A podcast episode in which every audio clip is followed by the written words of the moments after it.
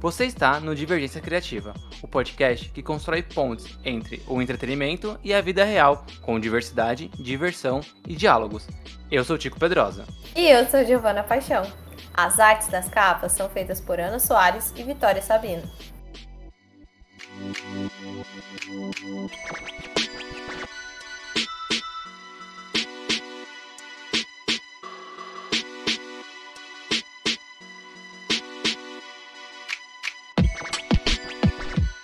Dizem que existem três tipos de coisas que a gente não deve conversar, que a gente não deve discutir: né? política, esporte e religião. E é justamente por causa disso que eu acho contrário, que eu acho que a gente tem que falar mesmo sobre essas coisas, né? Principalmente religião. Pois aqui no Brasil a gente consegue ter dois dados muito opostos, muito estranhos, assim, quando a gente fala de religião aqui no Brasil. É bem esquisito porque, assim, o Brasil é o segundo país mais religioso do mundo, né? Onde 96% da população se considera religiosa, né? O país só fica atrás da Guatemala, que é uma surpresa para mim, que eu nunca achei que isso. Ah, mas também a Guatemala tem 10 pessoas, né? É, então. Aí 10 pessoas. É, não sei, tadinho, a gente tá sendo preconceituoso com Guatemala. Um beijo, Guatemala. Mas enfim. E esses dados que a gente vai passar para vocês são de 2020 e foram divulgados pelo IBGE, né? E a população brasileira está dividida ali entre as religiões mais ou menos assim. Católicos são 50%, evangélicos são 31%, 10% não tem religião, 3% são espíritas, e daí é, Umbanda, Candomblé e outras religiões que são de matriz é, africana estão ali nos 2%. É, ateus, 1%. Religião judaica, né, tá em 0,3%. Fiquei chocado com isso. E outras religiões, 2%. É engraçado porque é, eu acho que isso é de 2020, né? Eu acredito que esses números devem ser diferentes, até porque a gente tem um, um uma população evangélica que vem crescendo bastante, né? Sim. Mas a gente fala sobre dados depois ainda, né? Tem umas coisas interessantes sobre esses dados aí que podem não ser tão reais assim. O IBGE não sabe contar. Mentira, a gente não tá falando isso, mas né, só pra jogar polêmica no ar aí. Mas assim, e mesmo com toda essa diversidade de religião que a gente tem aqui no Brasil, tem um dado que ele vai completamente na contramão disso, né? Porque a gente acha que, pô, beleza, olha, tantas religiões diferentes aqui no Brasil, e então todo mundo convive bem? Não exatamente. Porque 75% do ca dos casos de intolerância religiosa aqui no Brasil é sofrida em templos e casas de pessoas que frequentam religiões de matriz africana. Então, olha que louco. É, segundo o IBGE, 2% da população brasileira se considera bandista, ou, ou, que, ou que frequenta o candomblé, ou outras religiões de matriz africana. E dentro só desses 2%, 75% de toda a violência, toda a intolerância religiosa cai sobre eles. Tipo, é, é um número que é muito absurdo, né? É muito distinto.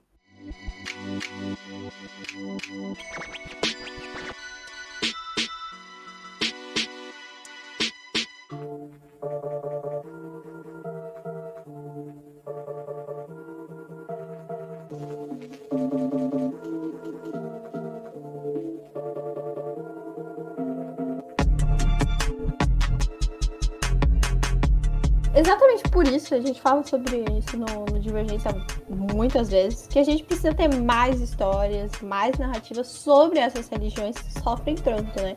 Justamente para levar informação, né, diminuir essa ignorância das pessoas e, consequentemente, né, a violência também. Porque aqui no Brasil, alguns quadrinistas aí já resolveram colocar é, essas artes para jogo, botaram a cara no sol já e já estão fazendo histórias com mitos de religiões de matriz africana. E um deles é o nosso convidado de hoje. Seja muito bem-vindo, Alex Mil, que é roteirista e. Não é, ó, isso aqui eu fiquei chocada, porque a pessoa é vencedora de um troféu, sabe? Achei muito chique. É o Oscar dos quadrinhos. É o, é o Oscar dos quadrinhos. Então, HQ Mix de melhor quadrinho independente de 2018. E não só de 2018, mas de 2019 também pela HQ Orixás. Fala pessoal, boa noite. Poxa, legal estar aqui com vocês, Tico, Gil. Legal estar participando do Divergência Criativa. É, valeu pelo convite. Antes de mais nada, né, vamos para eu, eu, gosto que o começo é sempre o clichê. A Gi fala que sempre vamos para as perguntinhas clichês primeiro, né? Pergunta clássica. É, é, conta um pouquinho sobre você, Alex. É, da onde vem o que você come, o que você faz. O que você faz a gente sabe que é quadrinho, mas é, quando começou, por que começou, fala, contextualiza aí o pessoal que não conhece você. Conta mais um pouquinho. Eu sou roteirista, escritor, né, editor também. Eu, na verdade, assim, eu, eu escrevo desde quando eu comecei a escrever, eu já comecei a escrever, né, histórias. E assim como acho que a maioria das pessoas, os brasileiros, eu comecei a ler com Turma da Mônica, né? Eu li pouco Disney, mas também ali no, no, no, na minha infância também teve um pouquinho de Disney. É, mas foi Turma da Mônica realmente ali que me incentivou, né, a, a, a gostar de, de ler e escrever. Mas assim, eu, eu, lembro, eu lembro até hoje, cara, que teve um quadrinho que me realmente ali me motivou muito, né, a começar a escrever, que foi um Super-Homem número 1 um da editora Abril, acho que foi em 1984, se não me falha a memória. E a partir dali eu, eu, eu peguei aquela edição e eu falei, meu, é isso que eu quero fazer, eu quero fazer quadrinhos, né? E com 12 anos eu comecei a escrever roteiros mesmo. Isso. Roteiros não, né? Porque com 12 anos, na verdade, eu não, eu, eu não sabia fazer um roteiro, né? Eu escrevia histórias, né? Criava mundos, escrevia histórias, é, muito influenciado pelo que a gente tinha na época, que era o quadrinho americano, que era DC Comics, Marvel Comics, que era o que chegava aqui que, que a gente tinha acesso. É, então, muito naturalmente, eu comecei a escrever super-heróis. É, batalhei alguns anos, né, aí dos, a partir dos 14, 15 anos, atrás de editoras e tudo mais. Mas eu só tive um trabalho, meu primeiro trabalho publicado mesmo foi uma edição de um, um grupo de super-heróis que se chamava Defensores da Pátria, né? Ele, isso foi em 2007, foi janeiro de 2007. É, ali eu comecei a publicar de forma independente, né, que teve aquele boom de quadrinhos independentes ali nesse período, né, em 2007 e 2008. Quarto Mundo e tudo mais, né? Isso, que eu, eu fazia parte também do Quarto Mundo, fiz parte do Quarto Mundo, né? E assim, aquele, aquele momento é, realmente foi aquele boom. E teve o advento da gráfica rápida, que facilitou muito, facilitou muitas impressões, né? Então a gente conseguia imprimir de uma forma mais barata com mais qualidade que um fanzine, e isso foi o que me motivou muito a, a fazer um trabalho independente, iniciar um trabalho independente. E de lá para cá, assim, foram diversas publicações, né? De, além do Defensores da Pátria, parou ali, eu quero voltar. E eu vou voltar na história da Orixás, porque ele tem a ver com, com Orixás, né? Então, Defensores da Pátria veio, ganhei alguns PROACs, né? Que é o Programa de Ação Cultural do Governo de São Paulo, que com o Mistério da Mula Sem Cabeça, com Laudio Omar, a própria Orixás, a primeira Orixás, né, com Caio e com Mar também foi pro AC. Eu fiz um, um quadrinho independente chamado Tempestade Cerebral, que tinham várias histórias, né, era um mix de histórias, e ali surgiu Valkyria, que é uma personagem também que eu tenho até hoje, é, que depois da Orixás é uma das minhas personagens mais conhecidas. Gosto muito de mexer com folclore, né, com mitologia e tudo mais. Eu adoro essa parte, assim, de, de mitologias, de folclore nacional, né, nossa mitologia, né, mitologia brasileira. Então, é, é, de lá para cá foram diversas publicações. Ah, que massa. É muito bom, assim. E, e, cara, o negócio que você falou da turma da Mônica é real, assim. Eu acho que ninguém que passou no Divergência e respondeu essa pergunta não citou a turma da Mônica, sabe? Todo mundo Não fala. tem como. Não tem né? como. É, é só hum. por isso, sabe? Porque a turma da Mônica. Faz parte da nossa É, tá junto com todo mundo e mega, mega importante. Mas assim, é, a gente quer conversar, mas eu sei que às vezes a gente vai ter que dar um, pra, um passo para trás para entender e contextualizar todo mundo, porque, né, a gente tem que. O óbvio precisa ser dito às vezes, a gente aprendeu isso em algum momento. Então, é, eu queria que você explicasse o que são os orixás, né? Para quem não, pra quem não, não conhece a religião, para quem não entende muito bem, quem está perdido, quer confirmar a informação, é aquela lá. A minha mãe perguntou o que que é, né? Esse negócio aí. Minha mãe mandou perguntar o que que é. É bom. É, orixás são seres da natureza. Os africanos eles acreditam em Oludumaré, né? Que seria o, o nosso Deus supremo também, né? E, e, as pessoas às vezes falam que assim, orixás são deuses. Na verdade, orixás eles não são deuses, né? Quem acredita é, em Olodumaré, em Olorum, né? É, a religi é, uma, é uma religião monoteísta, não é uma religião politeísta. Os orixás, eles são, digamos assim, representantes de Olorum. Né? Então, eles são seres da, da natureza é, que foram trazidos da África para o Brasil no período negro da nossa história, né? Que foi a escravidão. É, e aqui teve todo aquele sincretismo, né? É, porque os africanos eles queriam adorar o, o, os orixás, cultuar os orixás, só que eles não conseguiam, porque eles eram proibidos disso. Então eles acabavam ligando cada orixá com um, um santo católico, né? Ogum, por exemplo, São Jorge, né?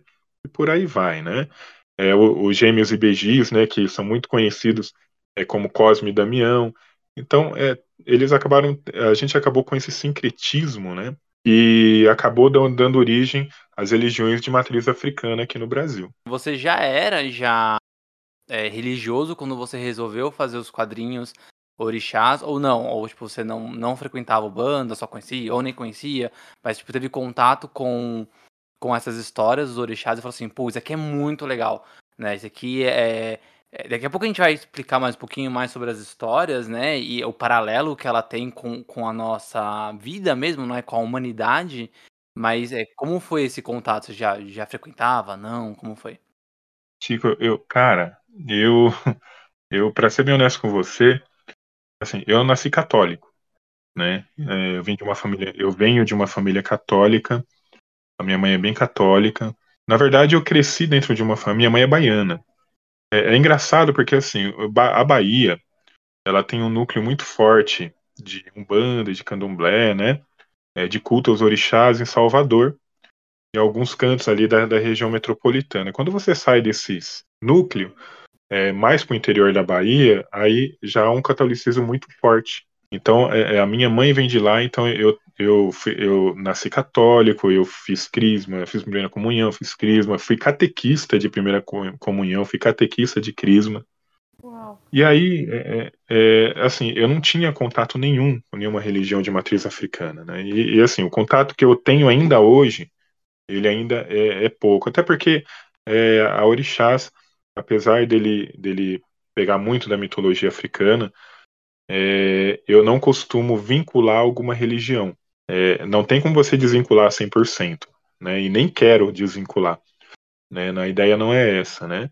Mas o meu trabalho é muito voltado para a mitologia, né? Da, da, da, da, coisa, né? Não, não chega, eu não chego a entrar na religião de fato. Né? Então, é, até porque é, é, quando você nasce dentro da religião, ou você tem um contato com a religião de matriz africana, seja umbanda, seja candomblé, é, já é difícil, né? Porque assim, é muita coisa, é uma coisa muito. Não tem como eu hoje querer entrar e né, você precisa de uma dedicação muito grande, né? Não, não é uma coisa fácil, né? E quem já nasce dentro já é outra coisa, né? Já tem é, é uma vivência. Então eu não tinha essa vivência. Então quando eu comecei, quando eu, eu me vi assim de frente com as lendas da mitologia africana, eu me apaixonei. Né? Eu tive assim um, na hora eu olhei para aquilo, eu falei, cara, isso é quadrinho, meu que mitologia rica que as lendas eram assim, é, é, não ficam devendo em nada para lendas de mitologias gregas, romanas, japonesas, nórdicas, não deve nada, né? É, então eu me apaixonei ali pelo, pela mitologia. E como eu já falei, eu gosto muito de folclore, eu gosto muito de mitologias, então foi muito natural assim olhar para eu ler uma lenda e eu enxergar aquilo como quadrinho e querer fazer, né? Então foi assim, eu, eu até hoje eu não tenho nenhum vínculo com religiões de matriz africana. Eu hoje me considero um estudioso, porque hoje eu, eu já estudo, eu já vou um pouco mais a fundo, até porque eu tenho que ir a fundo, né? Porque o meu material de pesquisa ele tem que ser grande, ele tem que ser vasto, é, porque eu estou falando de uma coisa, primeiro, eu não tive a vivência, como eu disse, e que é objeto de adoração por milhões de pessoas. Né? Então eu não posso simplesmente chegar e falar qualquer coisa. Então devagarzinho eu fui entrando um pouquinho ali no, na história das religiões, né, do, da Umbanda e do Candomblé. Então eu sei aquilo, só que assim, o que eu sei ainda é muito básico perto daquilo que um, um bandista, né, um, um, praticante do Candomblé, eles, eles sabem, né. Eu achei legal uma, uma hora que você falou, né, que você é, vai para o aspecto mitológico, né, e eu acho engraçado como é, ali depois dos anos 300, 400 depois de Cristo, quando a, o catolicismo começou a, a, ser a principal religião ali de Roma, que a, a uhum. religião uhum. como a gente conhece, é, na verdade, com, que a gente passou a, a conhecer, se modificou. Porque antes disso, né, essa parte da mitologia e mitologia e religião era muito vinculada a você ouvir histórias, a você fazer conceitos filosóficos e também tinha ali, tinha é, é, sacrifícios e oferendas, né? Ali falando do, do, dos deuses gregos, por exemplo, né? Então tinha esse aspecto de, de entender a, as histórias antigas, as religiões da época, como mitologias, né? E isso se perde ali por volta de 300, 400 depois de Cristo, porque a Igreja Católica ela instaura uma religião de uma forma diferente que a gente vem entendendo religião até hoje. Então, quando a gente fala do, do, do, das religiões, as mitologias de matriz africana, é, a gente vincula diretamente com a, com a religião em si, né? Com o ato de praticar né, essa, essas ações religiosas. Só que não é só isso, né? Até o próprio catolicismo, os evangélicos, eles têm é, questões mitológicas que, é, às vezes, como praticante da religião, eles não enxergam aquilo como mitologia né? Mas quando você dá um passo para trás, vê aquilo de uma forma histórica ou filosófica, você consegue entender que aquilo é uma mitologia, aquilo é uma história, são metáforas, etc, né? Alguns estudiosos dizem que mitologia é a religião que você não acredita. Eu, eu discordo um pouco. A gente tem aí, eh, por exemplo, é, é, que, é, é questão de você saber é, dividir a questão da cultura, né? Separar o que é a cultura, né? E o que é o, a religião. Né? Eu, eu, por exemplo, vamos falar de mitologia cristã. A gente tem uma mitologia cristã, né? Você tem a mitologia cristã, você tem os santos, né? Você tem Jesus Cristo, você tem. Então tudo isso faz parte da mitologia cristã, né? E tem é, é cultural. Eu estou falando de cultura. Agora, quando eu falo em religião, aí é diferente. Eu já estou falando de, de seres, né? Que eu não estou falando de uma mitologia, né? Eu estou falando de, de, de crenças, né? Já não é mais mitologia. É, então, assim, eu, eu, eu, isso não é diferente com a mitologia africana. Né? Então, eu, é como eu disse, eu busco observar numa, numa visão cultural. Né? Agora, claro, que tem pessoas que já enxergam numa visão é, mais religiosa, né? Uma visão religiosa, não mais, né? mas religiosa. Entendeu? Então, é, é, é que às vezes as coisas se confundem elas se confundem e não tem como você também desvincular e não tem como você não confundir mesmo, porque as pessoas vão tratar essa questão de religião, questão de cultura, de acordo com seus valores, né? Então cada um tem o seu valor, cada um para cada um tem uma importância, né? Isso seja em qualquer religião, né? Seja no, no judaísmo, seja no, no, no, budismo, no catolicismo, é, no, no no, no candomblé, né, na umbanda, isso é, é, em todas as religiões a gente tem essa divisão e na verdade acaba é uma linha muito tênue, né? E você comentou que, por exemplo, você nasceu basicamente numa, numa família católica, né? E, e também que teve uhum. esse contato depois. Mas quando foi que aconteceu? Como que foi esse primeiro contato? O que, que você leu que te encantou tanto? E o que fez você mudar essa chave não só de encantamento, mas tipo, cara, eu preciso criar alguma coisa com isso. É, é, foi muito engraçado, porque assim, como eu disse, eu cresci lendo super-heróis. Então, você vai escrever super-heróis, né? É, é, muito natural. Eu lembro que na época, isso foi por volta de 97, 98, eu fiz um grupo, eu criei um grupo de super-heróis junto com Diógenes Neves. Diógenes hoje ele faz alguns trabalhos para Marvel, para DC Comics é, é um desenhista bem conceituado lá fora. E chamava-se Defensores da Pátria.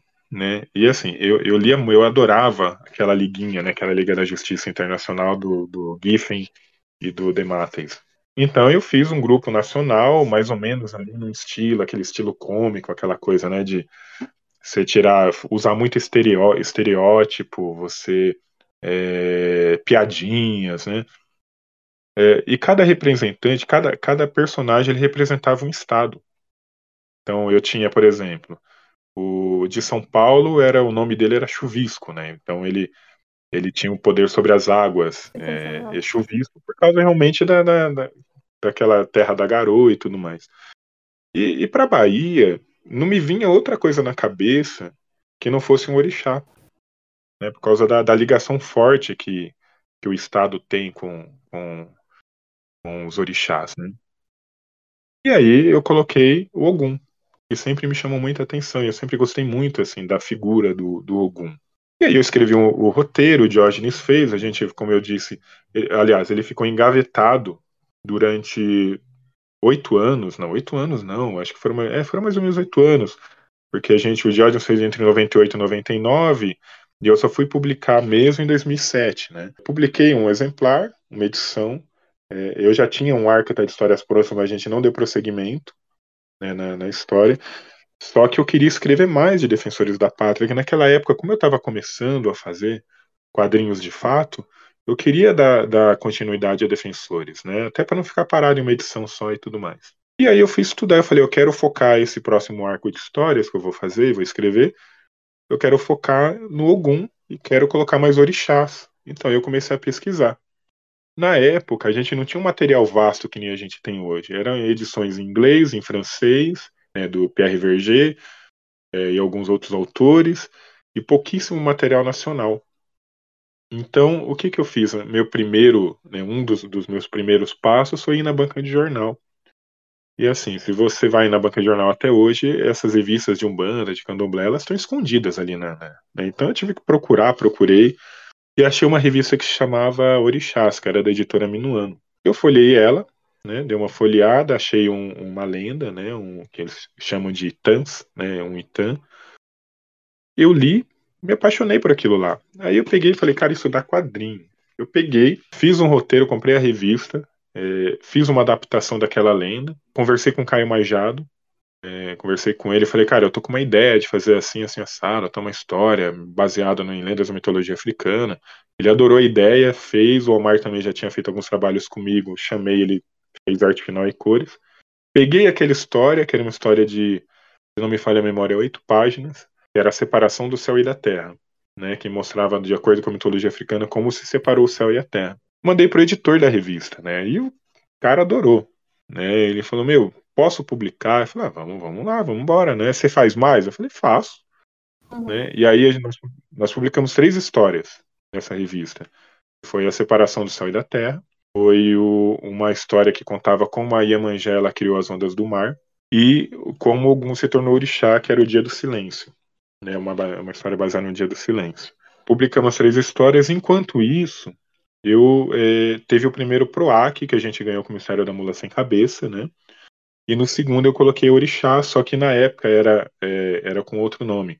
Eu, eu escrevi como eram os deuses orixás, fazendo uma alusão ao eram os deuses, astronautas e tudo mais. Escrevi no PROAC, a gente ganhou, e aí, é, é, em conversa, como assim, eu, eu li muito. Eu, eu, comprei um livro do Reginaldo Prandi, que é um baita de um autor é, que, que é, fala sobre mitologias africanas, religião e tudo mais. Então eu li muita coisa, eu li aquilo quase inteiro, é uma bíblia, né, praticamente aquilo aquele livro. E, e, a gente conversando, eu, Caio Omar, a gente numa conversa ali para o que, que a gente vai fazer agora, né? Aí o Omar deu a ideia, falou, poxa, a gente era legal a gente não colocar lendas aleatórias, vamos colocar uma coisa que tem a ver, a gente colocar um, né, um, um grupo de, de lendas que tenham a ver umas com as outras. E aí me veio a cabeça, falei, cara, tem algumas lendas que elas falam da criação, então tem a criação dos orixás, tem a criação do céu e da terra, tem a criação do, do, do ser humano, e se a gente pegar e juntar tudo isso numa edição, né? Aí, pô, vamos fazer. Aí foi que nasceu, né? Ao invés de eram os deuses orixás, a gente substituiu por do Orum ao Aie, que é do céu à terra, na língua iorubá. É, e ali surgiu o Orixás de fato, né? A gente publicou na revista, lá foi mais ou menos, foi um ano publicando as três histórias, né? Intervalo de um ano. Mas quando aconteceu de verdade mesmo, foi ali no, no Orixás do Urunhaê com Proac, e pegou PNBE depois, ele saiu por um selo da, da editora Nobel, já foi distribuído no país inteiro, né, nas livrarias. Quando pegou PNBE, entrou nas escolas, né, que foi muito legal, e isso tornou a obra muito conhecida, né. O pessoal começou a usar em escola, faculdade e tudo mais. Né? Então, o início mesmo da minha, do meu contato com a religião de matriz africana e com essa mitologia dos orixás foi aí. E aí, só pra falar com o pessoal que tá ouvindo a gente, hoje são, são sete volumes hoje? Sete. É, todo isso. mundo consegue. Sete volumes indo pro oitavo. Tá indo né? pro oitavo agora que acabou de terminar uma campanha no hum. Catarse, né? Todo isso. mundo consegue comprar os, os sete no seu site? Estão todos já impressos, atualizados, ou tem algum que tá faltando? Porque é, a, a, a gente sabe que HQ independente é, é às vezes é complicado para repor. Sim, é, mas eu tenho todas, está no meu site.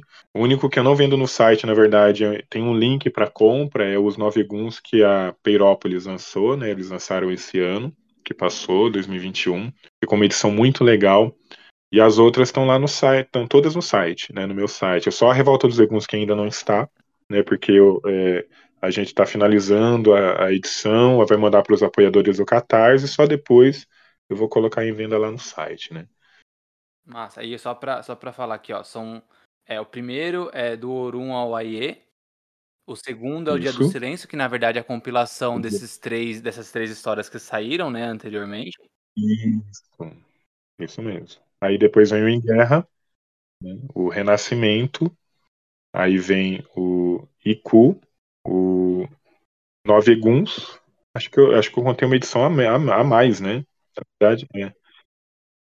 É, são, na verdade, são sete edições, sete volumes. Né? Eu estou contando uma mais aqui. Eu já estou contando a desse ano já. É sete já com a é, desse ano, né?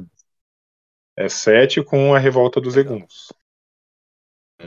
E aí tem mais uma que saísse no, no, final desse ano também, que aí sim é o oitavo. Ah, olha, tem bastante coisa esse ano. Esse ano promete.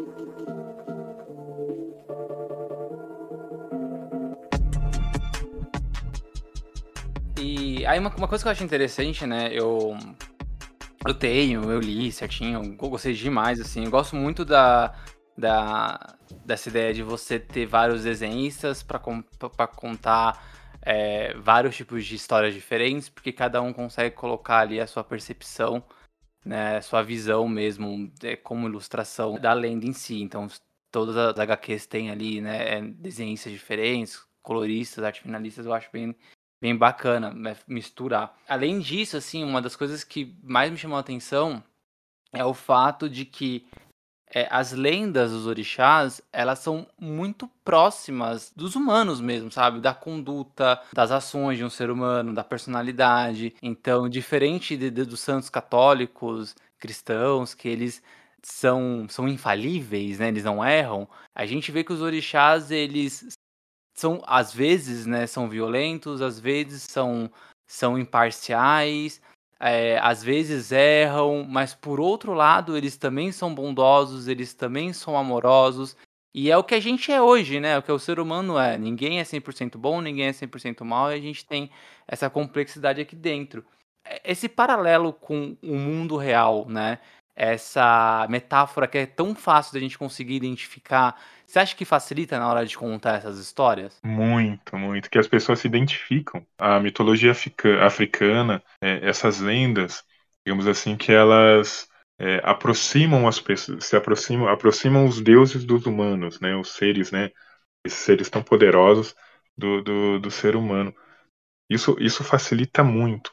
E isso faz com que elas se identifiquem com eles eles, eles são muito falíveis. Então, você vai ver Ogum, por exemplo, errando. Né? Ele erra. Cara, ele, ele dizimou metade de uma cidade. Nesse é, A Revolta dos Eguns, o Dia do Silêncio, ele é o estopim para a Revolta dos Eguns. O Ogum, ele matou metade da cidade, né, por causa do Dia do Silêncio, né, que ele não se lembrava, ele não, não, né, não percebeu o que estava acontecendo, porque ele ficou muito tempo em campanha de guerra, então quando ele retorna da guerra, ele já não lembra o que estava acontecendo e não, não, se, não se situou. E aí, no final, o chão se abre e ele vira orixá.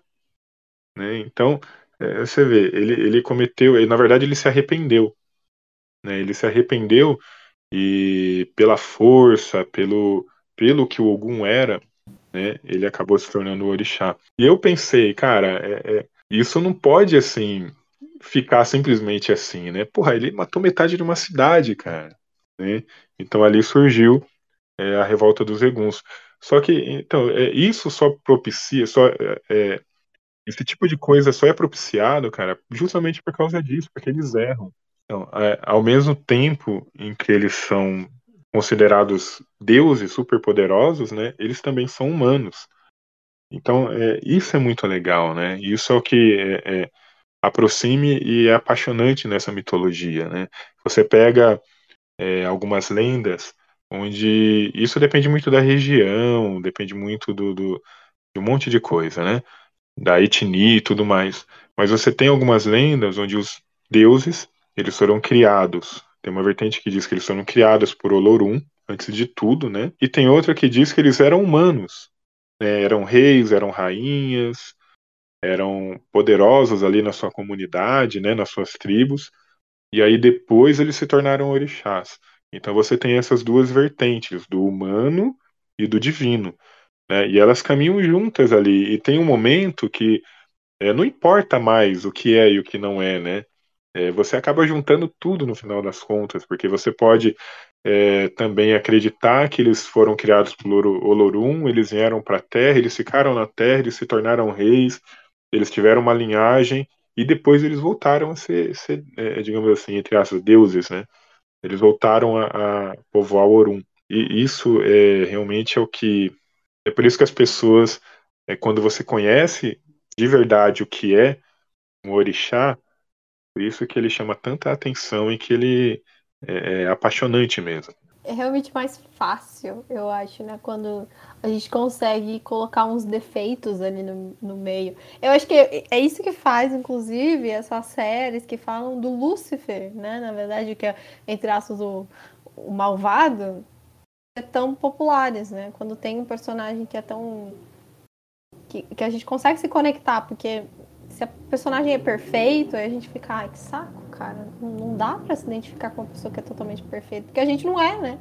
Eu, eu acho sensacional isso. É, traz muito mais próximo pra gente. E até mesmo super-heróis também, né? Que a gente vê, pelo menos é. nas histórias mais modernas agora, eles sempre são falhos também. É, é engraçado que o Alex ele, deu, ele fez esse, esse paralelo entre os orixás e os super-heróis, né? Lá atrás, quando ele começou a a, a pesquisar sobre, e aí entrou em contato com os orixás, e é real, né? Eles realmente parecem super-heróis, né? Eles são poderosos, só que eles são falhos como um humano. E a gente comentou lá no começo do episódio de que é, 75% do, dos casos de violência, né, de intolerância religiosa, são sofridos pelas por pessoas, né, que frequentam é, essas religiões de, de matriz africana.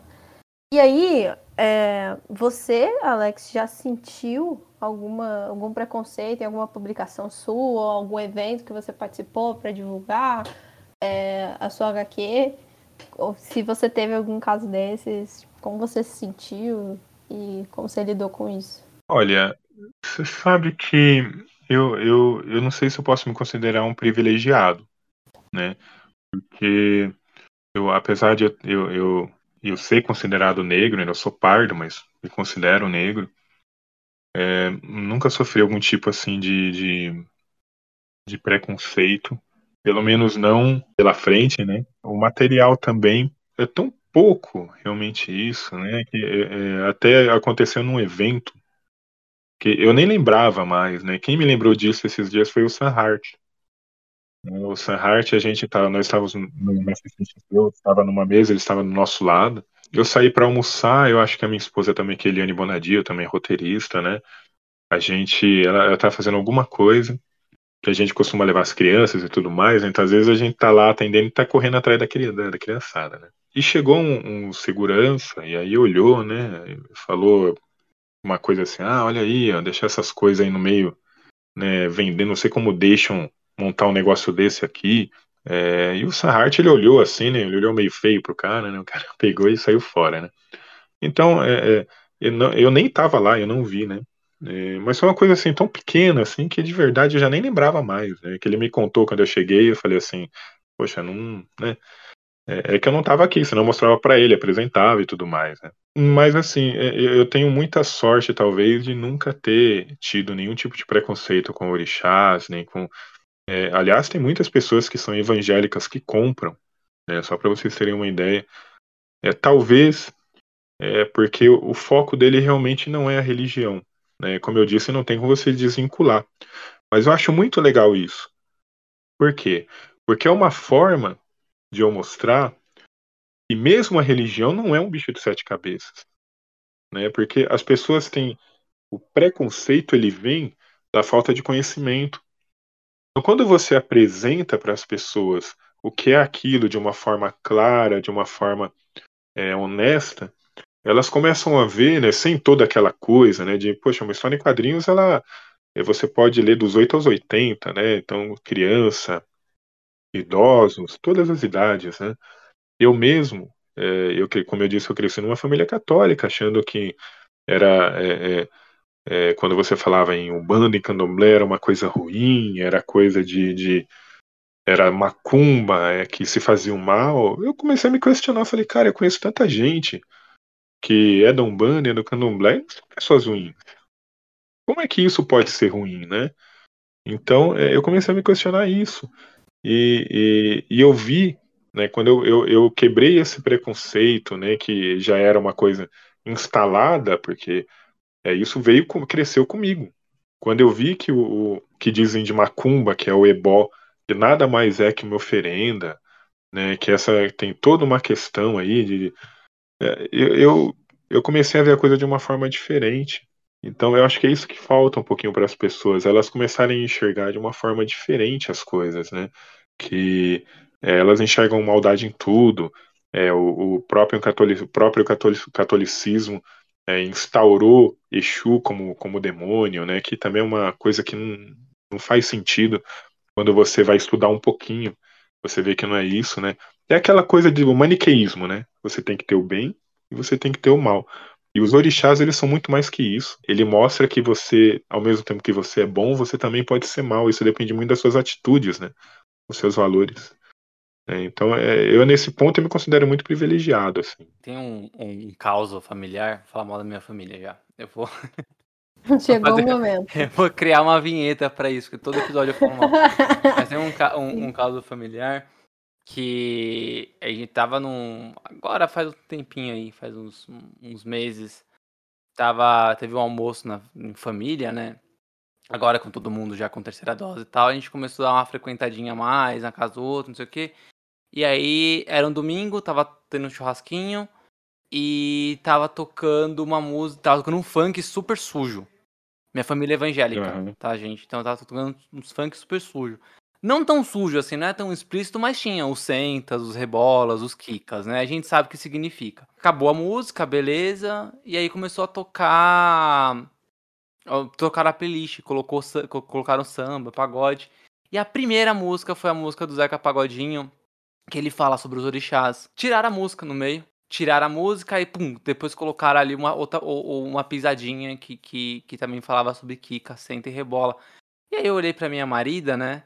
E aí eu falei assim pra ela, tipo, não, não falei isso pra família inteira, mas também não ia fazer diferença falar, mas eu falei, falei pra ela aí, e aí, qual é a moralidade, né?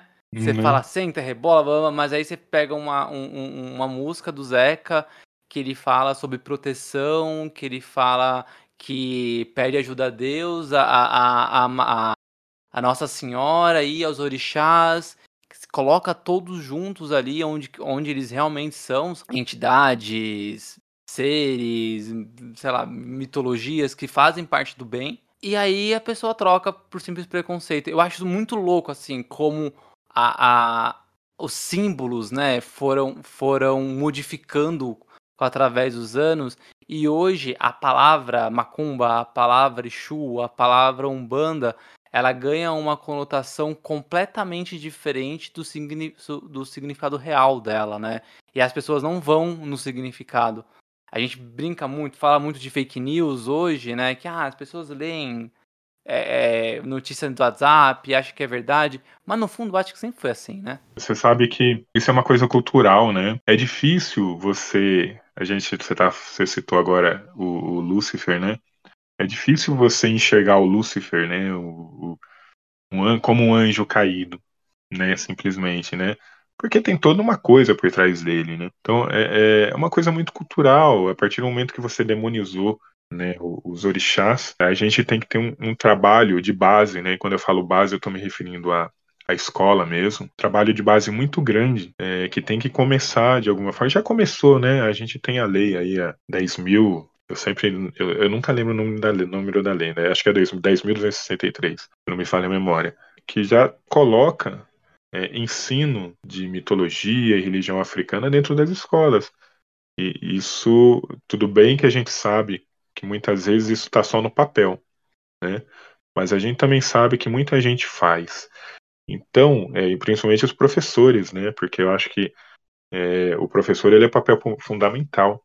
Né? Então, muitos professores eles realmente eles vão atrás, eles pegam material, é, passam para os alunos, mesmo com um monte de resistência, né? Porque há resistência em sala de aula por parte de pais, por parte de professores, por parte de diretores, né? Ainda há, assim como ainda também tem pessoas que querem fazer um negócio, né? É, então é, é, é, muito complicado isso, né? A gente tem que realmente começar lá do início.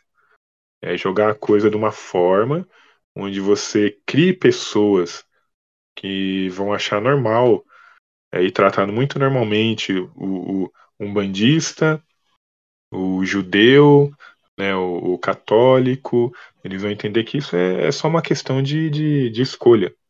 Né? Enquanto a gente não tiver esse trabalho de base, a gente, infelizmente, a gente vai ficar patinando sem uma, uma solução para esse tipo de coisa. O papo tá muito bom, tá muito gostoso, mas vamos dar uma paradinha, né? Dois minutinhos e a gente já volta.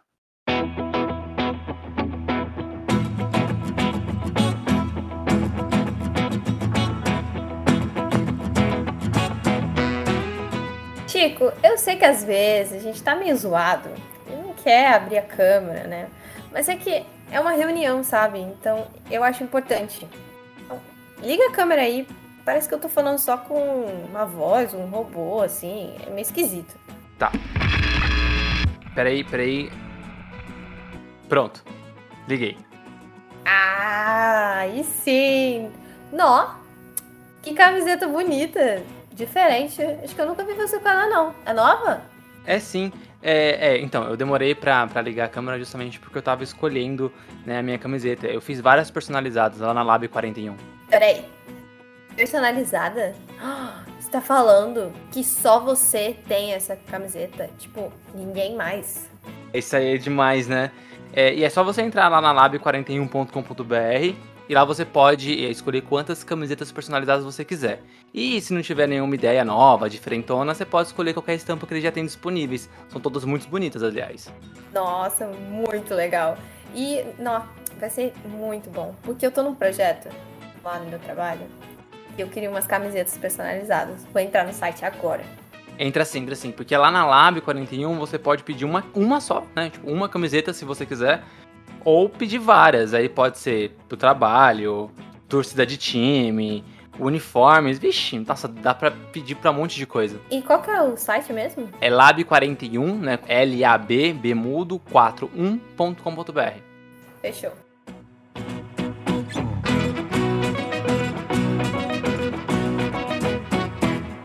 Estamos de volta, voltamos.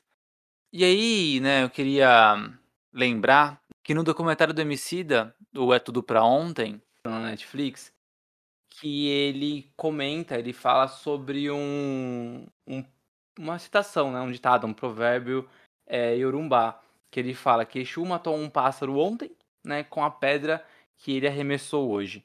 O que, que isso quer dizer? Dentro das várias interpretações que essa, é, que essa frase pode proporcionar, né, uma delas é que a gente consegue, eu acho que isso casa muito com o Alex estava falando agora, essa última resposta, que a gente consegue mudar o significado do passado pelas coisas que a gente faz hoje, né?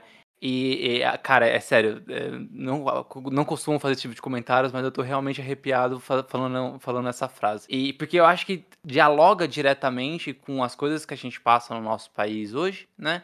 E também com essa. É, reeducação, né? A gente consegue é, mudar símbolos e, e, percepções que foram é, adulteradas, né, de, de, formas pejorativas muitas vezes, e mostrar qual foi, é, qual é o, o, real significado, né? Então, a, grande, a pergunta, né, fazendo essa ponte, a pergunta é, você acha que os quadrinhos orixás, né, os seus quadrinhos, ele, ele, ele contribui com essa pedra, ele, ele, ele faz parte dessa pedra jogada hoje que pode, né, mudar esse tipo de mentalidade de ontem? Olha, eu espero que sim. Né? Eu, eu, eu, quando eu comecei a fazer orixás, como eu disse, né, foi por pura paixão, né?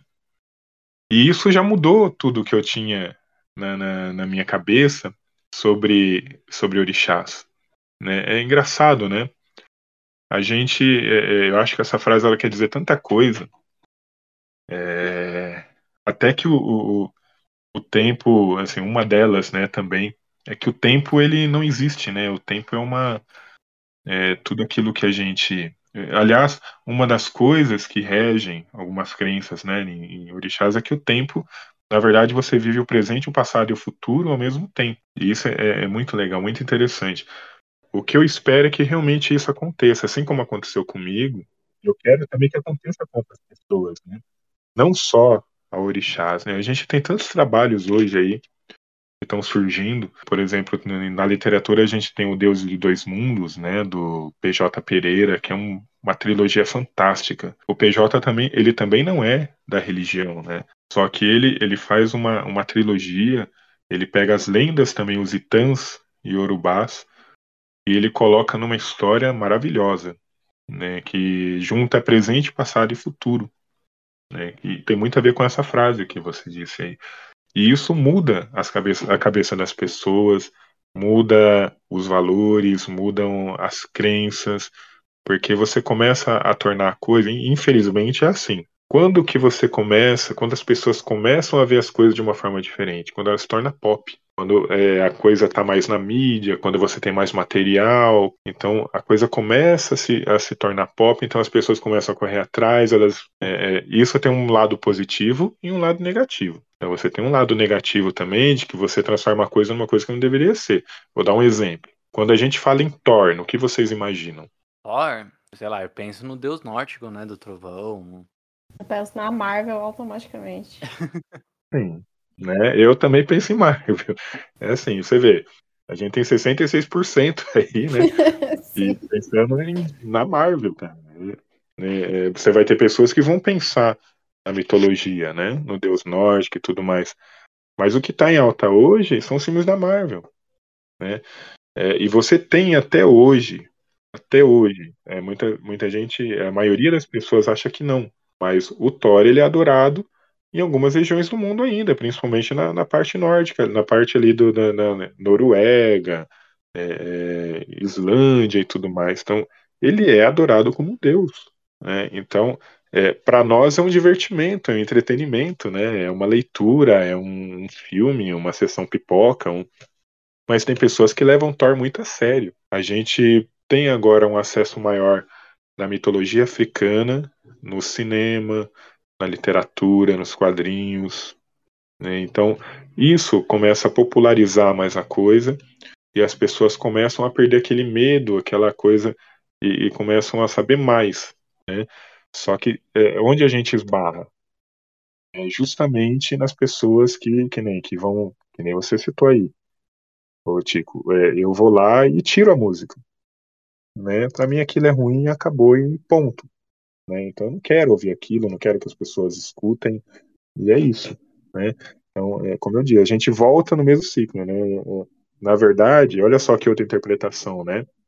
Eu tenho que atirar uma pedra lá atrás, né, hoje para você estar lá atrás, que na verdade é o quê? Eu tenho que ir lá na escola, eu tenho que é, cuidar dos pequenos, para que no futuro a gente tenha alguma né, um, uma situação mais, digamos assim, uma situação melhor, né? É a construção de base, né, que você fala. Isso, isso. Faz total sentido. Cada, cada, cada vez que você lê essa frase, ela faz mais sentido e às vezes é, sentidos diferentes. E isso é muito legal. E é muito engraçado porque essa frase, a primeira vez que eu, que eu tive contato com ela, foi até antes do, do comentário. Eu falei, quê? a, a... Essa viagem no tempo aí, é, o que aconteceu? Mas aí quando a gente relê e começa a pensar, e tem tantos significados, tem tanta coisa, sabe? Ela é tão profunda ali, numa simplicidade que a, primeiro, a primeira vista parece tão confusa, né? Mas ela é muito certeira, assim, essa frase é incrível.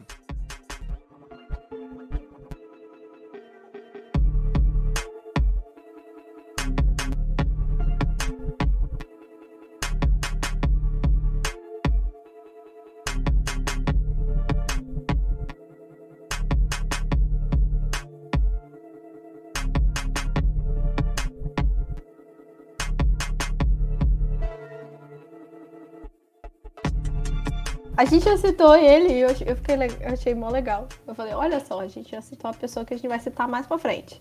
Que é o Omar Vignoli. Eu, eu adorei esse nome, que tem um, um tiozinho no, no N, Vignoli. Uh, que trabalhou com você em Orixás, né? E ele também trabalhou com o Laudo Ferreira. Adorei esse nome, gente. Vocês estão arrasando nos nomes, eu tô adorando. E com a HQ, que é Yeshua, eu acho. Isso. Que conta sobre Jesus, né, basicamente. E, e aí a pergunta é justamente se você tem vontade de fazer história sobre outras religiões, outras mitologias, né, como a gente já falou, dessa diferença aí. Olha, de verdade, nesse momento não. Mas eu tenho muita, eu tenho planos de estar tá fazendo uma história, aliás, é, eu e o André Freitas, né, que é um baita no desenhista também, a gente quer fazer alguma coisa voltada a um encontro da mitologia nórdica com a mitologia africana. Então, é, é assim, é o mais longe que eu imagino nesse momento ir. É, porque de verdade eu gosto muito de trabalhar com mitologia africana. Aliás, é, eu gosto muito de trabalhar também com a mitologia brasileira. Né? Então, é, na verdade, se você for olhar por esse lado, eu já estou em outra mitologia também. Eu faço o mesmo, enquanto eu faço uma, eu também faço a outra, né? Eu adoro o folclore nacional, eu adoro. É, eu acho que a gente tem é, um folclore muito infantilizado e por isso ele acaba não tendo o respeito que merece. Não que a coisa infantil seja ruim, não é isso, né? Mas é que quando você trata tudo de uma maneira infantil, você acaba nivelando a coisa num, num, numa faixa etária. Você não vê é, hoje você vê mais, né, mas você vê é, o folclore sendo tratado como terror, por exemplo. Então, você tem quadrinhos de terror com seres folclóricos, você tem é, filmes de terror com seres folclóricos. É, isso é muito, muito bom para a cultura nacional, né? É, a gente tem que sair um pouquinho do, da história, das histórias do Monteiro Lobato para ir para um outro estágio. Eu acho que a gente está conseguindo passar isso. Então, tirando essa mitologia brasileira e a africana, eu acho que a que eu mais, a que eu quero trabalhar realmente é esse encontro aí com a nórdica, né? Eu acho que vai dar um, um, um trabalho bem legal, assim. É, já fiquei curiosa. É engraçado como algumas mitologias elas se encontram, né? São muito próximas. Se a gente pegar, sabe, algumas é, mitologias celtas, nórdicas, é, gregos, romanas, de matriz africana também, e até mesmo as indígenas, elas têm vários elementos ali que se parecem bastante, né? Quando a gente fala sobre criação da Terra, deuses, é, entidades. Hum. Eu acho muito louco como essa memória.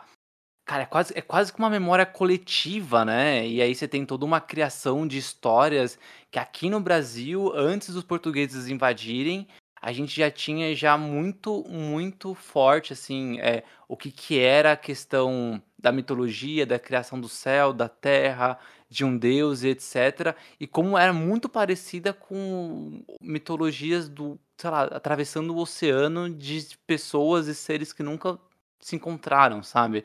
Eu acho muito louco, sabe? Essa ideia. É, parece que o, pla o planeta é uma coisa única de verdade, assim, né? E poucos conseguem enxergar essa unicidade. Quem fala muito disso é o Krenak, né? Que é to todo mundo tem uma consciência só e elas, eles pensam muitos iguais. É que a modernidade foi afastando isso.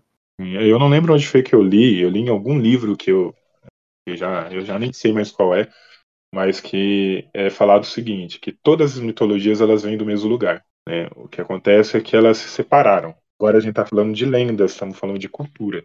Né? É, é bom deixar, frisar bastante isso. E você tem, por exemplo, é, lendas nórdicas que se assemelham a lendas africanas, que se assemelham é, a lendas é, gregas, né? todas elas têm o mesmo pano de fundo, né? têm a mesma moral, são contadas de formas um pouco diferentes e com personagens diferentes, mas todas elas têm o mesmo pano de fundo.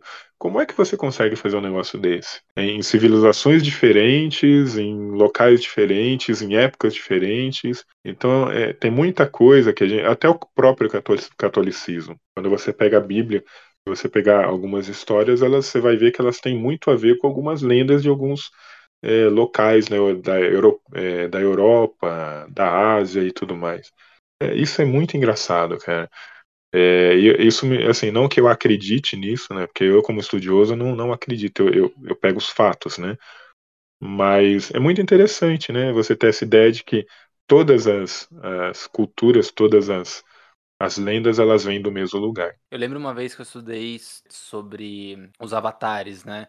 Jesus, Krishna, Buda, né, e outros é, indivíduos ali, ou seres, etc., né, que eles são, são considerados como seres messiânicos, né, eles vêm eles vão modificar ali toda uma cultura, são salvadores, né, eles criam religiões, né, não, não, não porque a, o, o, intuito deles é criar religião, mas eles são tão importantes que religiões nascem em, to, em torno deles. A maioria massiva deles, assim, são nasceram de virgem, infalíveis, né? São, são seres perfeitos, de bondade muito grande. Então você começa a ver até, até padrões, assim, que hoje, assim, como estando num país né, que, que foi cristianizado, não sei qual, qual palavra seria o correto disso, né? Mas que a gente entende a história de Jesus como algo é, imutável, né? É verdade, pronto, tá na Bíblia, então, então existe. E a gente vê que não, que outras culturas é, tem uma base muito parecida com, com o cristianismo, até na, na, na criação do próprio Jesus, né? E aí a, a Gi falou sobre o Yeshua, que fala sobre o Jesus histórico, e aí você pega o Jesus mitológico, né? Muito parecido com outras mitologias, outras lendas. Então é, é, é, é muito legal, né? A gente conseguir fazer esse paralelo, né? A gente não é único, a gente não tá sozinho. As histórias às vezes nem são 100% tão verdadeiras assim, né? Quando a gente realmente tem um lado, talvez todos falem a mesma coisa e ninguém tá prestando atenção nisso. E Alex, seguinte, a gente, você comentou ali que vai, vai lançar o Revolta de Gun agora tá, tá, tá em pós-produção ali, né? Já terminou a campanha isso. do Catarse, terminou em dezembro, se eu não me engano. Isso, isso mesmo. E vai ter mais um quadrinho mais pra esse ano. Você pode contar spoilers sobre o que você vai falar um pouquinho aí sobre essa nova edição do Orixás? Posso contar um pouquinho, sim. Essa edição ela vai, ela vai ser um pouco mais focada no Xangô. Vai ter uma outra, uma outra história. Vão ser duas histórias. Vai ser um Xangô mais jovem. O desenhista dessa história vai ser o Laudo. É o Laudo Ferreira. E também essa vai ter uma segunda história que eu vou fazer com o Bruno Brunelli, né? Também é um, um autor aí, um, inclusive um autor que aí ele já é, os trabalhos dele já são um pouco já são mais voltados para a religião mesmo, né, é um banda e eu acho muito legal essa essa troca aí com ele porque eu aprendo muito, cara, como ele é da religião, ele nasceu dentro da religião, então a gente vai trocando ideias, trocando, né, algumas coisas ali, é muito legal. Só que eu, o, o Bruno a gente ainda não tem uma história definida, né? Eu tô, eu vou tô na, na fase da pesquisa. É, a do laudo, eu tô com o roteiro já mais de 70% pronto. E a gente quer lançar agora, se tudo der certo, na CCXP desse ano. Então é só o que eu posso falar assim dessa, dessa história, desse novo álbum aí. Ah, e vai e uma coisa também que eu comecei a fazer aqui no Revolta do, dos Eguns. Quando a gente fala em mitologia, né, a gente não está falando, a gente está falando de toda aí uma cosmogonia, né, de, de, de assim, seres é, que são considerados por muitas pessoas deuses, é, mas a gente não conhece nada, cara, nada do, do folclore africano. Quando eu falo folclore africano, Eu estou falando do continente africano. Tem muita coisa. É, é quando a gente expande para isso, a gente começa a descobrir muita coisa extraordinária. Então, no, no Revolta dos Eguns vai aparecer um ser folclórico, né, um, um, um grupo, né, que são os Boldas. Os Boldas são homens hienas. Ele, eles, é, algumas regiões acreditam que existem homens hienas ali no, no né, é, faz parte do folclore, né, de algumas regiões. E aí a gente está tá colocando os Boldas na, na revolta dos Eguns e uma passagem, né, e eles vão aparecer de novo nessa nova edição desse ano. Né, então eu estou começando a estudar um pouquinho aí também sobre o folclore mesmo aí das, dos, dos países africanos para tentar já colocar alguma coisa, quem sabe até é, é futuramente fazer uma, um, um, trabalho que seja voltado só para o folclore mesmo, né, sem colocar aí a questão dos orixás no meio. Né, então eu estou muito tendencioso a isso, porque é, assim como a mitologia africana, né, como, quando a gente fala de de orixás. É, o folclore também é apaixonante, é muito, muita coisa legal, sabe? E tem tantas etnias na África, né? Tem tantos troncos, muito, é, tem muito. uma variedade enorme de. A África é gigante, sabe? E aí, às vezes, tem, a gente tem esse pensamento um pouco limitado da África, né? Tipo, ah, África. E aí a gente pensa que é um grande bloco unificado, sendo que não, né? São várias coisas ali, cada um ah, é, é, muito, muito doido, assim. Que bom, que bom que. Tem países que a gente nunca ouviu falar, é. né? E tem uma cultura riquíssima, Sim. riquíssima. Sim, eu fico, eu fico muito feliz de saber que tem pessoas fazendo essa, essa pesquisa, indo a fundo para mostrar cada vez mais essas coisas, para a gente quebrar justamente essa, essa impressão de que é uma coisa muito unificada e, e bem entre aspas, simples, né? Mas é muito complexa e rica de coisas, né? Uhum, sim. Bom, aí. Ai, ai, meu Deus, tá acabando, Tico. Já tá acabando já? Ah, não, é errado isso, gente. Não pode ser verdade, ah, não. Tá errado, não gosto. Tá errado. Chega esse momento. Cadê, cadê a pedra do hoje lá, que o tempo não existe? É... Cadê agora? Pô, caramba. Agora que a gente precisa, não tem. O tempo tá existindo nesse momento. Mas então, você trabalha é, principalmente com HQs, mas você tem é, alguma vontade de atingir outras mídias, de explorar esses outros estilos por aí, para pensar fazer alguma coisa. Pode até ser em outro tema, mas eu acho que, como você disse, que ia focar nisso, a gente também tem curiosidade de saber os estilos que você queria explorar além das HQs. Olha, eu, bom, eu já eu tenho um livro de contos, né? Então eu já me aventurei pela literatura, né? De, de pela prosa. É, eu tenho um livro que está pronto, na verdade, ele tá já está como editor, eles já estão analisando. Então, certamente, bom, e se não lançarem também, eu mesmo lanço independente, isso no, máximo ano que vem. Aí eu já eu, eu adoro, além, além de gostar muito de mitologia, folclore, eu gosto muito de terror também. Então é um livro mais voltado para o terror. Aliás, o livro de contos que eu tenho é de terror. São várias publicações que eu publiquei em, em antologias diversas, né? Eu juntei, que foi publicado pela Draca, o, o Seres das Trevas. É, e, estou assim, entendendo muito, muito, muito tendencioso a aprender um pouquinho mais sobre é, séries, né? Sobre roteiro de filmes. Tem alguns quadrinhos meus que eu estou querendo transformar em é, apresentar projetos de, de séries e filmes, é, histórias fechadas, né? Mas assim, ainda são coisas que estão caminhando, vão assim a passo de tartaruga, né? Mas tá, tá indo, né? De repente uma hora acontece. E hoje com streaming, né? Tipo, a Amazon, Netflix e até trazendo um pouco de material nacional, às vezes consegue abrir para independente não tá tão, tão distante, né? Quando a gente só tinha televisão. É uma coisa muito assim. É que a gente, na verdade, a gente acaba desconhecendo, é um campo meio que desconhecido. A gente tateia no escuro mesmo, porque eu, eu não, não manjo nada de, de, de séries, de filmes, de, de outras mídias, porque a gente não, não tem uma vivência, né? Se falar para mim de quadrinhos, de literatura, né, da prosa em si, eu legal. Você vem falar, por exemplo, de poema para mim, né, é uma negação, né?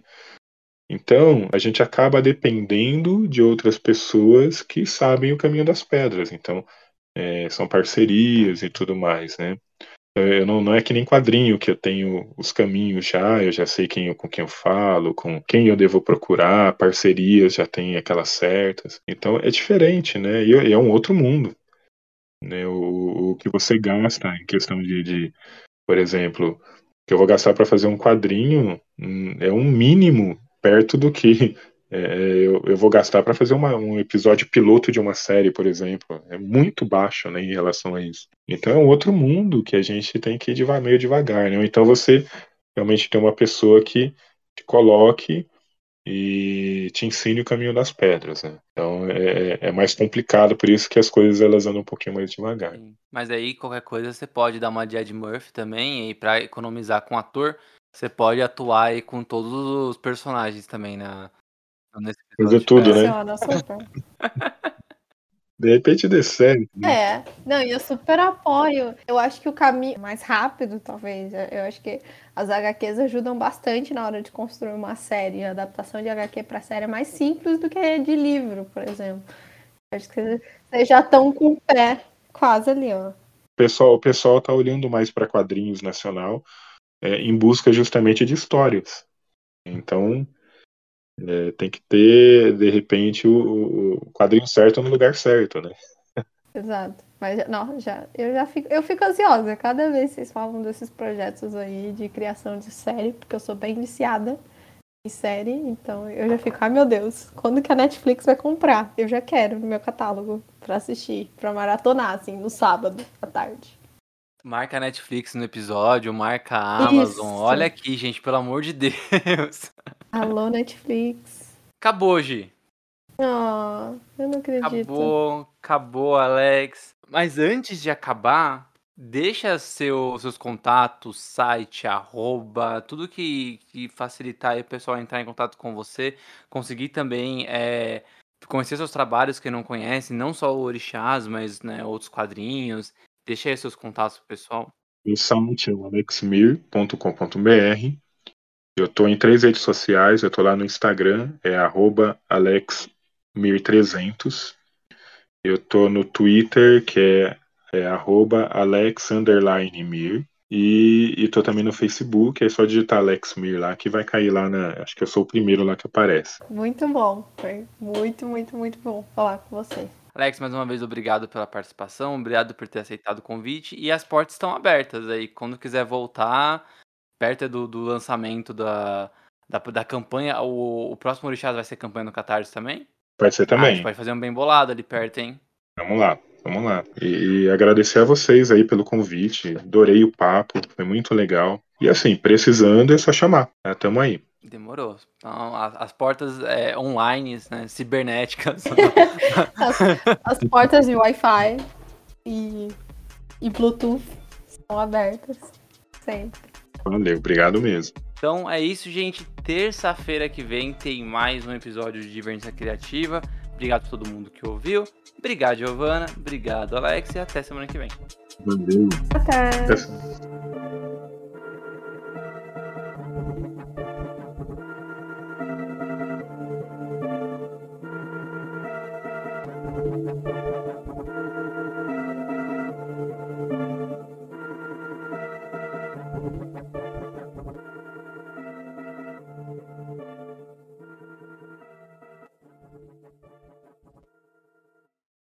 Você acabou de ouvir esse episódio maravilhoso e não sabe mais o que pode fazer da sua vida?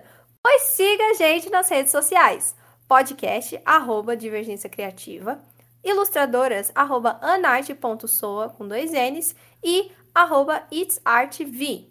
Apresentadores, arroba Tico, underline Pedrosa, e arroba paixão.gil. Entre também no nosso site, divergenciacriativa.com.br. Te vejo na próxima!